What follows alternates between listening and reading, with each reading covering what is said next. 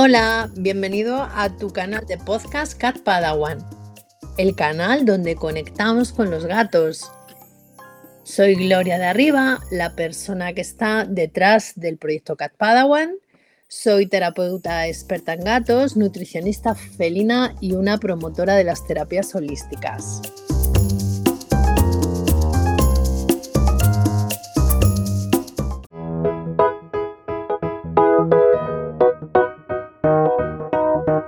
Episodio número 2 de esta nueva temporada.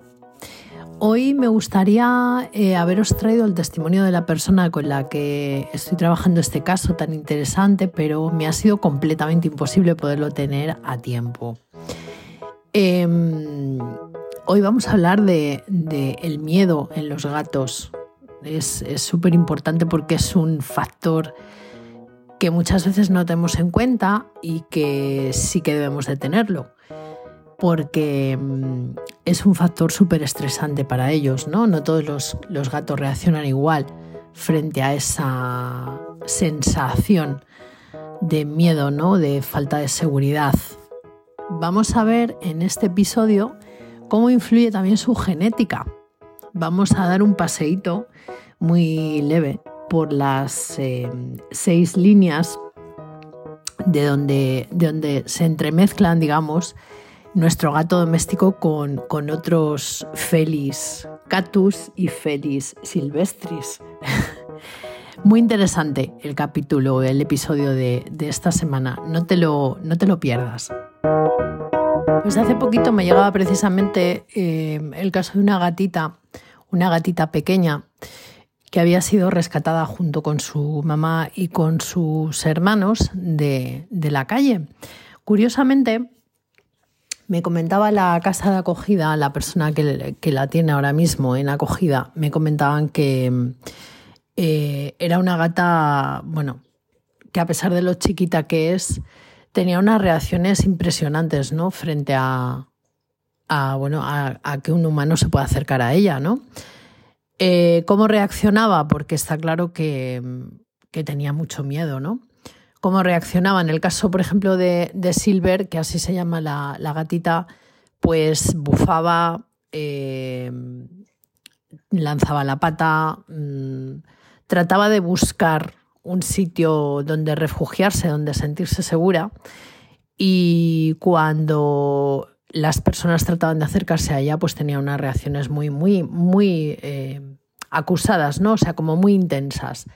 Sin embargo, lo curioso del tema y lo que a mí me ha suscitado también mucho interés y, a lo largo del tiempo que yo llevo trabajando con gatos me ha surgido alguna vez esta misma pregunta, es porque eh, una camada de cachorros, en este caso no sé si eran cuatro, cinco o eran tres, eh, ¿Por qué una camada de cachorritos que se ha criado en las mismas circunstancias, que nacen de la misma madre y que se crían en la calle hasta que los rescatan, eh, son pequeños? Porque eh, la mayoría de los cachorros, en este caso, me contaba la, la protectora que los ha rescatado, la mayoría de los cachorros son muy sociables con las personas, pero sin embargo Silver es la excepción de ese grupo, ¿no? ¿Qué influye? ¿Qué es lo que puede influir en que en una camada haya un cachorrito, dos cachorritos, que tengan un carácter tan diferente, ¿no? que sean tan poco sociables ¿no? con, con, las personas? Recuerdo el caso también de, de, una familia que adoptó, bueno, primeramente fueron casa de acogida también con dos gatas pequeñitas un poco la misma historia de Silver y de sus hermanos, ¿no? Pero en este caso fueron acogidas por una familia, eh, las dos hermanas, y eran los casos opuestos, o sea, una hermana era muy sociable con las personas y la otra hermana lo pasaba fatal, de hecho se pasaba la vida detrás de un sofá.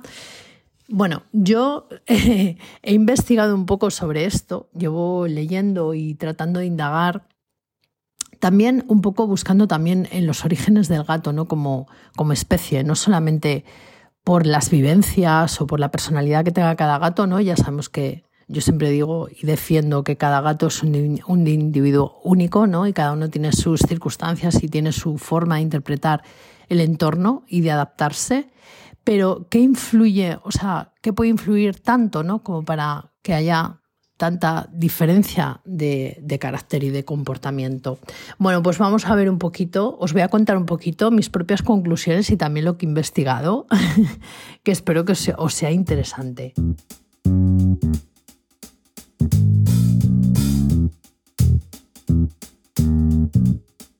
Pues si nos vamos a los orígenes del gato, esta información yo lo he encontrado investigando un poco para poder escribir el primer capítulo del libro que publiqué a finales de agosto, ¿no? de Gato Feliz, Familia Feliz, donde hablo también un poco de los orígenes del gato y de dónde viene eh, esta especie tan maravillosa. ¿no? Bueno, esto que os voy a contar os lo resumo mm, porque lo he sacado del, del libro de Joel de Ase, que además lo explica súper bien lo explica muy, muy, muy mm, simple. Eh, el libro La psicología del gato, que ya está descatalogado, no lo busquéis porque es complicado encontrarlo. Eh, los gatos, o sea, el gato doméstico viene mm, de, o sea, pertenece a la familia de los félidos, ¿no? Eh, los félidos se tiene comprobado que viene de una especie que se llamaba Proailurus, ¿vale? Que vivió hace 30 millones de años. No, no, me voy a enrollar mucho sobre esto, ni os voy a contar demasiadas cosas. Bueno, simplemente que sepáis que em, en los félidos hay 38 especies, pero se clasificaron en ocho líneas. De esas ocho líneas, eh, se han conseguido, digamos, separar seis líneas que pertenecen, todas esas seis líneas ¿no? de, los félidos, de estas ocho clasificaciones, pertenecen a, la vertiente mediterránea, pero de esas seis líneas eh, ha habido cuatro tipos de, de felis, de, gatos, eh, que se ha comprobado que se mezclan entre ellos y que pueden procrear entre ellos. ¿no? Tenemos el gato doméstico, que es el que llamamos el Felis catus, el gato salvaje africano, que es el Felis libica, el gato salvaje europeo, que es el Felis silvestris, y el gato de las estepas, que es el Felis silvestres ornato. Bueno, eh, digamos que, se puede haber constituido una sola especie con la mezcla de estas cuatro subespecies. O sea, digamos que los gatos como los conocemos hoy en día es una mezcla de estas eh, cuatro variantes, ¿no? Pero, ¿y qué tiene que ver? ¿Por qué os cuento todo esto? Bueno, pues que, porque el origen, yo a mi criterio creo que sí que influye.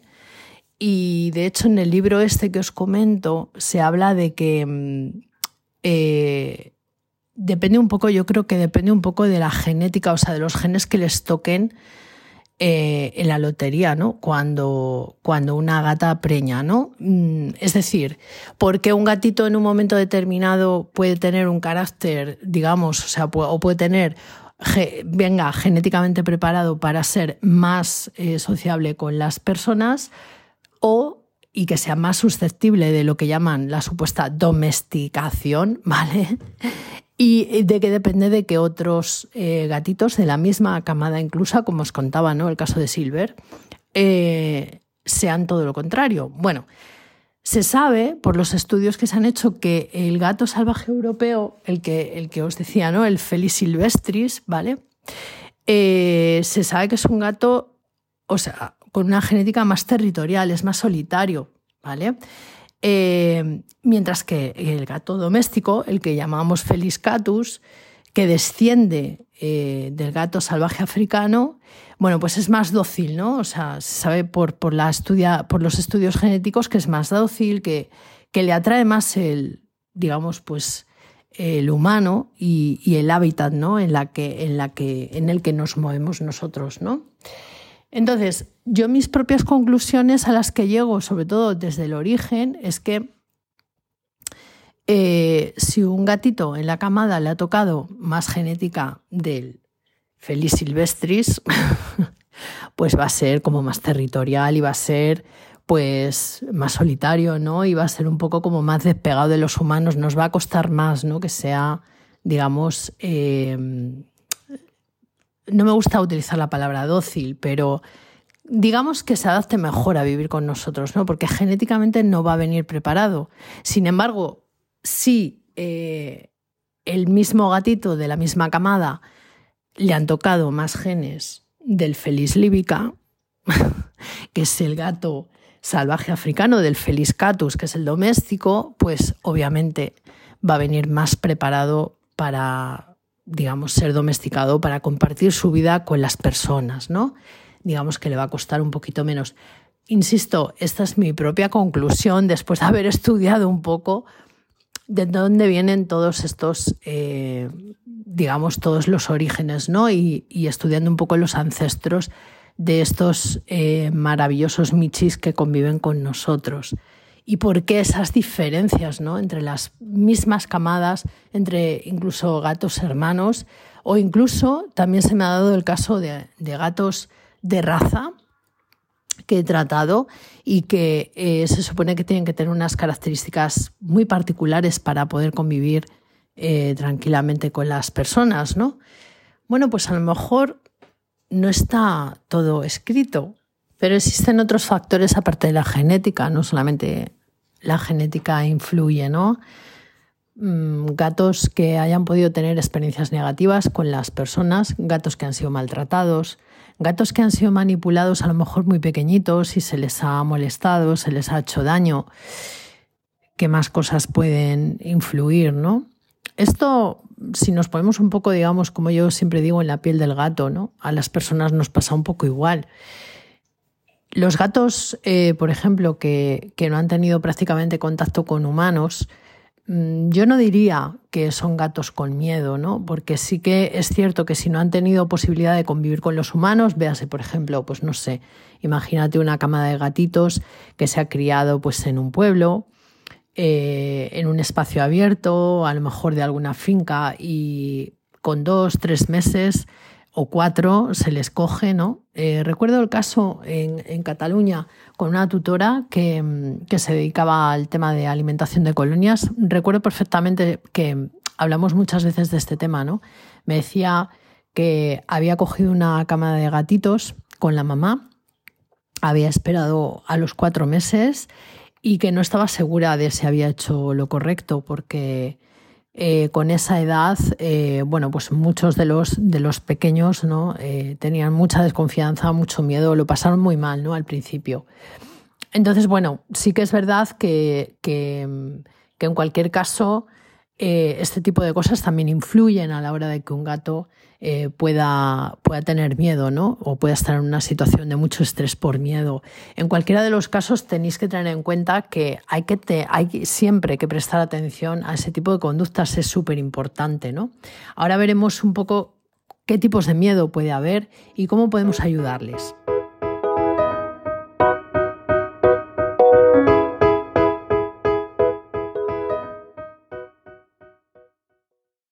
Pues básicamente uno de los casos que, más se me da, y en el caso, por ejemplo, que, que os contaba, ¿no? Mm, que estoy tratando ahora mismo con Silver, cuando llegó eh, a casa de la tutora en la que está, ¿no? pues eh, rápidamente, eh, aunque la metió en una habitación acotada, ¿no? que siempre decimos, cuando traes un gatito nuevo a casa, eh, no lo sueltes en medio del salón, ¿no? sino que manténle en una habitación acotadita ¿no? para que él se sienta un poco más eh, recogido hasta que se adapte ¿no? durante los primeros días.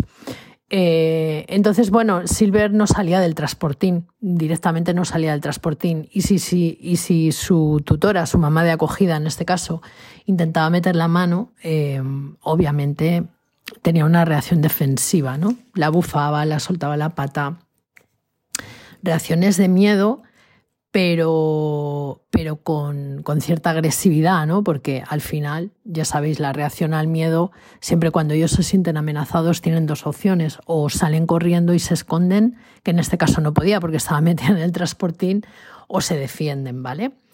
Em, entonces, los cambios de lugar es, es algo que, que, normalmente suelen, suele provocar, pues eso, crisis de este tipo, en las que el gato, bueno, pues, pues tiene, tiene mucho miedo y, suele tardar, dependiendo un poco de su carácter y dependiendo un poco de su genética y dependiendo un poco de las circunstancias, pues suele tardar algunos días ¿no? en, solucionarse la, situación.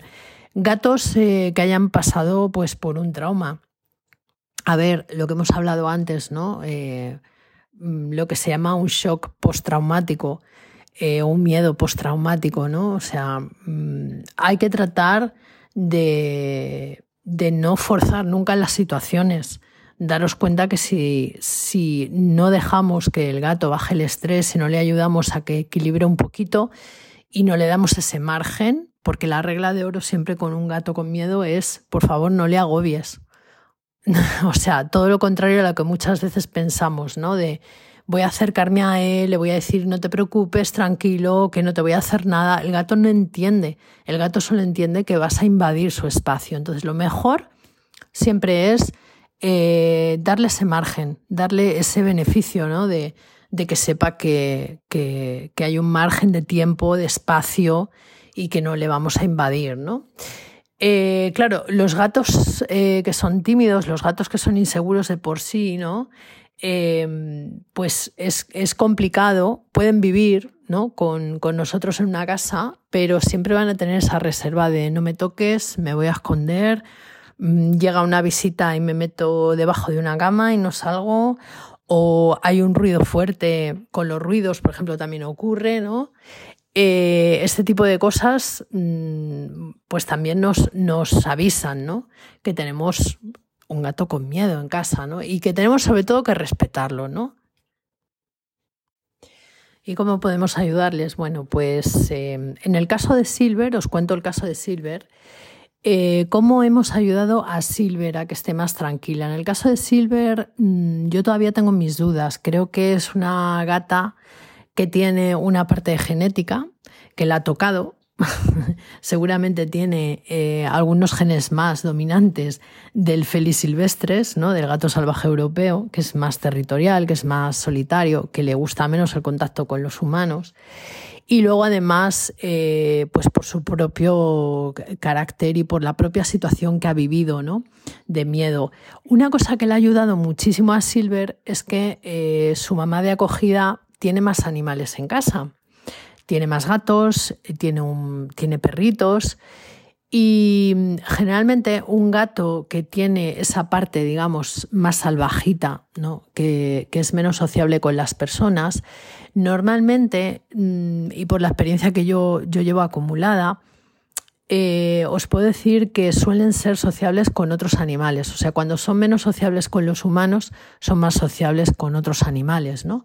Y en el caso de Silver, eh, una de las cosas que más, que más la ayudó eh, fue la compañía de Nela, que se llama así. Es una de las gatas que tiene su mamá de acogida, que la tiene también en casa y Nela eh, la ha servido como mm, si fuera su guía, ¿no?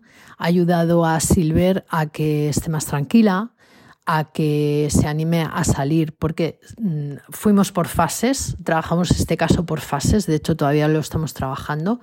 Eh, ella salió del transportín y se atrincheró dentro de un armario. Eso es lógico, es lo normal con un gato con, mucho miedo, ¿no? Y con ese carácter tan, tan reservado, ¿vale? Eh, y Nela, eh, que claro, obviamente no pudimos eh, introducir a Nela en esa habitación los primeros días, sino que tuvimos que esperar. Nela hizo que Silver, mm, digamos, se animara a salir a jugar, se animara a salir a explorar, no estuviera tan pendiente de la persona que estaba dentro de la habitación, a pesar de que la persona tenía las pautas, ¿no? De no hagas movimientos bruscos porque la asustan y hace que se vuelva a meter otra vez. No, eh, si pones música, pon musiquita así suavecita. Eh, cuando te vayas a levantar, eh, hazlo despacito. Si puedes estar eh, a tus cosas y dejarla a ella con Nela mientras ellas están jugando, pues mejor. Luego introdujimos poco a poco también el tema juego con las cañas para que fuera confiando también en su, en su persona, ¿no? en la persona. Pero todo ha sido muy progresivo. Eh, entonces, es verdad que a los gatos con miedo les puede ayudar otro gato, otro gato que sea tranquilo, que sea eh, amigable, obviamente, ¿no? No un gato que les enfrente o que les, o que les acose, ¿no? Eso no, tiene que ser un gato mucho más tranquilo, ¿no? ¿Qué otras cosas les pueden ayudar? Pues en el caso, por ejemplo, eh, de Silver, que era una llegada a una casa eh, con todo el trauma que venía por detrás, porque ya venía muy traumatizada, bueno, pues obviamente mis queridas flores de Bach, remedio rescate los primeros días. Ahora sí que es verdad que está con una fórmula personalizada que se la he hecho yo. Eh, para que se vaya adaptando ¿no? poco a poco y vaya equilibrando esas pequeñas cositas que ya poco a poco va superando. ¿no? Poco a poco lo va superando eh, y poco a poco Silver se va sintiendo mejor, porque al final el objetivo eh, no es que el gato se deje tocar. tenemos que entender eh, digamos, cómo es el gato. Tenemos que entender qué exigencias tiene, tenemos que entender qué demandas tiene, tenemos que entender qué genética y qué carácter tiene. Y tenemos que respetar, ¿no? Al final, ya sabéis que yo siempre os digo que la pauta principal, siempre en todos los casos, es escuchar y respetar y empatizar con ellos, ¿no? En el caso de Silver es lo que está funcionando y en los casos de gatos con mucho miedo es lo que funciona, ¿no? O sea, cero invasión, eh, podemos añadir después progresivamente, ir añadiendo cosas, ir añadiendo pautas, ir añadiendo terapias holísticas, como lo que os digo en el caso de Silver, el tema de las flores. También hemos empezado con una fórmula de aromaterapia para que la ayude a estar más tranquila, que, bueno, mm, trabaje un poco más el, el sistema parasimpático, en fin. Em, gatos con miedo que tenemos que aprender a entender.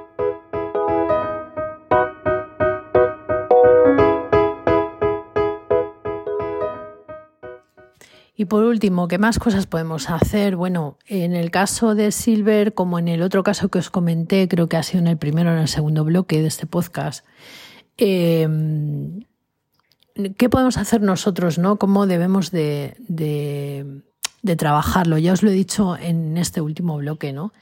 Eh, podéis trabajar lo que llamamos las señales de calma. O sea, eh, no es que paséis del gato, ¿no? Porque yo a muchos tutores les digo, mira, tú, o sea, pasa olímpicamente del gato, pero a ver, entiéndeme, pasa del gato, ¿vale? Pasa del gato no quiere decir, mira, que te den, ¿sabes? No. Pasa del gato significa eh, no te voy a invadir, no voy a ir a tocarte, ni voy a ir a sacarte de donde estás, ni voy a tratar de forzar ninguna situación, ¿vale? Podemos utilizar eh, este lenguaje que os comento, ¿no? O sea, el lenguaje de señales de calma y nuestro lenguaje corporal, que ellos además interpretan muy bien, ¿no? O sea, nos podemos poner a la altura de donde ellos están cuando estamos en la misma habitación, o sea, sentarnos, por ejemplo, en el suelo. Eh, podemos incluso darles la espalda, que no significa mm, eh, paso de tu cara, significa, ellos lo interpretan como, ah, vale, no me vas a invadir, no vienes a por mí, ¿vale?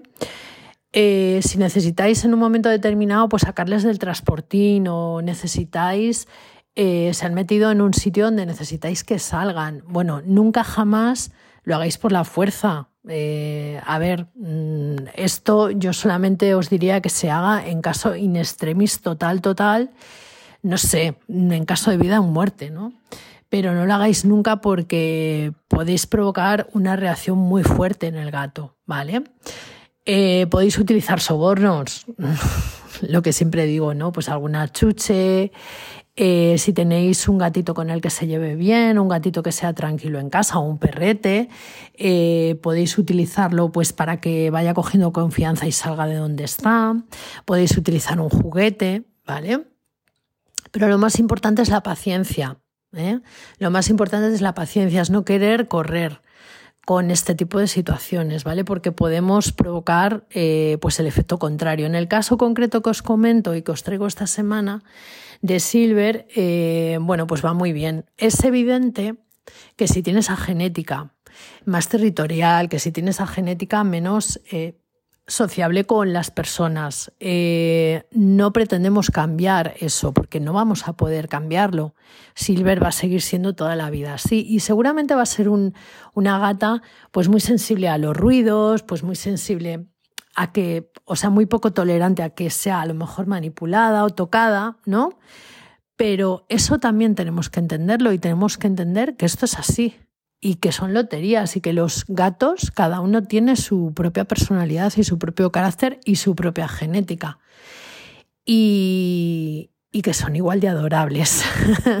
que son igual, igual de adorables. Yo tengo mm, dos gatas en casa y es verdad que una es menos tolerante al tacto que la otra.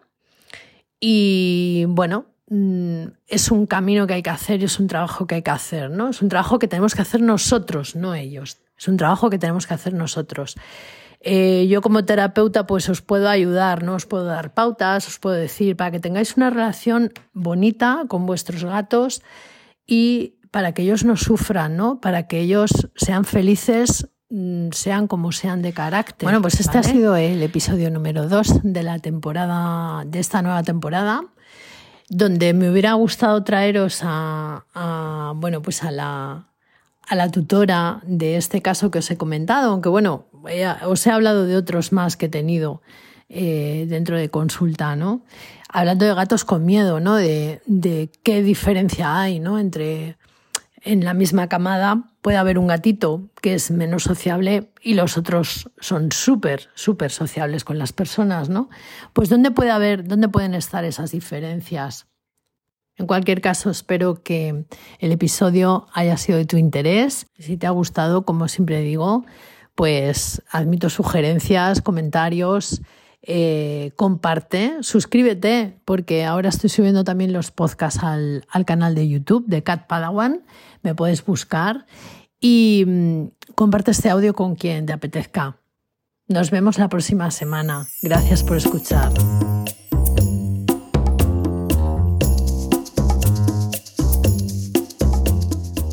Pues hasta aquí el capítulo de hoy. Espero que te haya gustado mucho, que te haya aportado información, que te haya entretenido. Y te doy las gracias por escuchar, por escucharme cada semana. Si necesitas eh, ampliar información, ya sabes que puedes visitar mi página web www.catpadawan.com o en la misma página puedes pedir también tu consulta gratuita si necesitas ayuda con tus gatos. Nos vemos pronto. Un abrazo.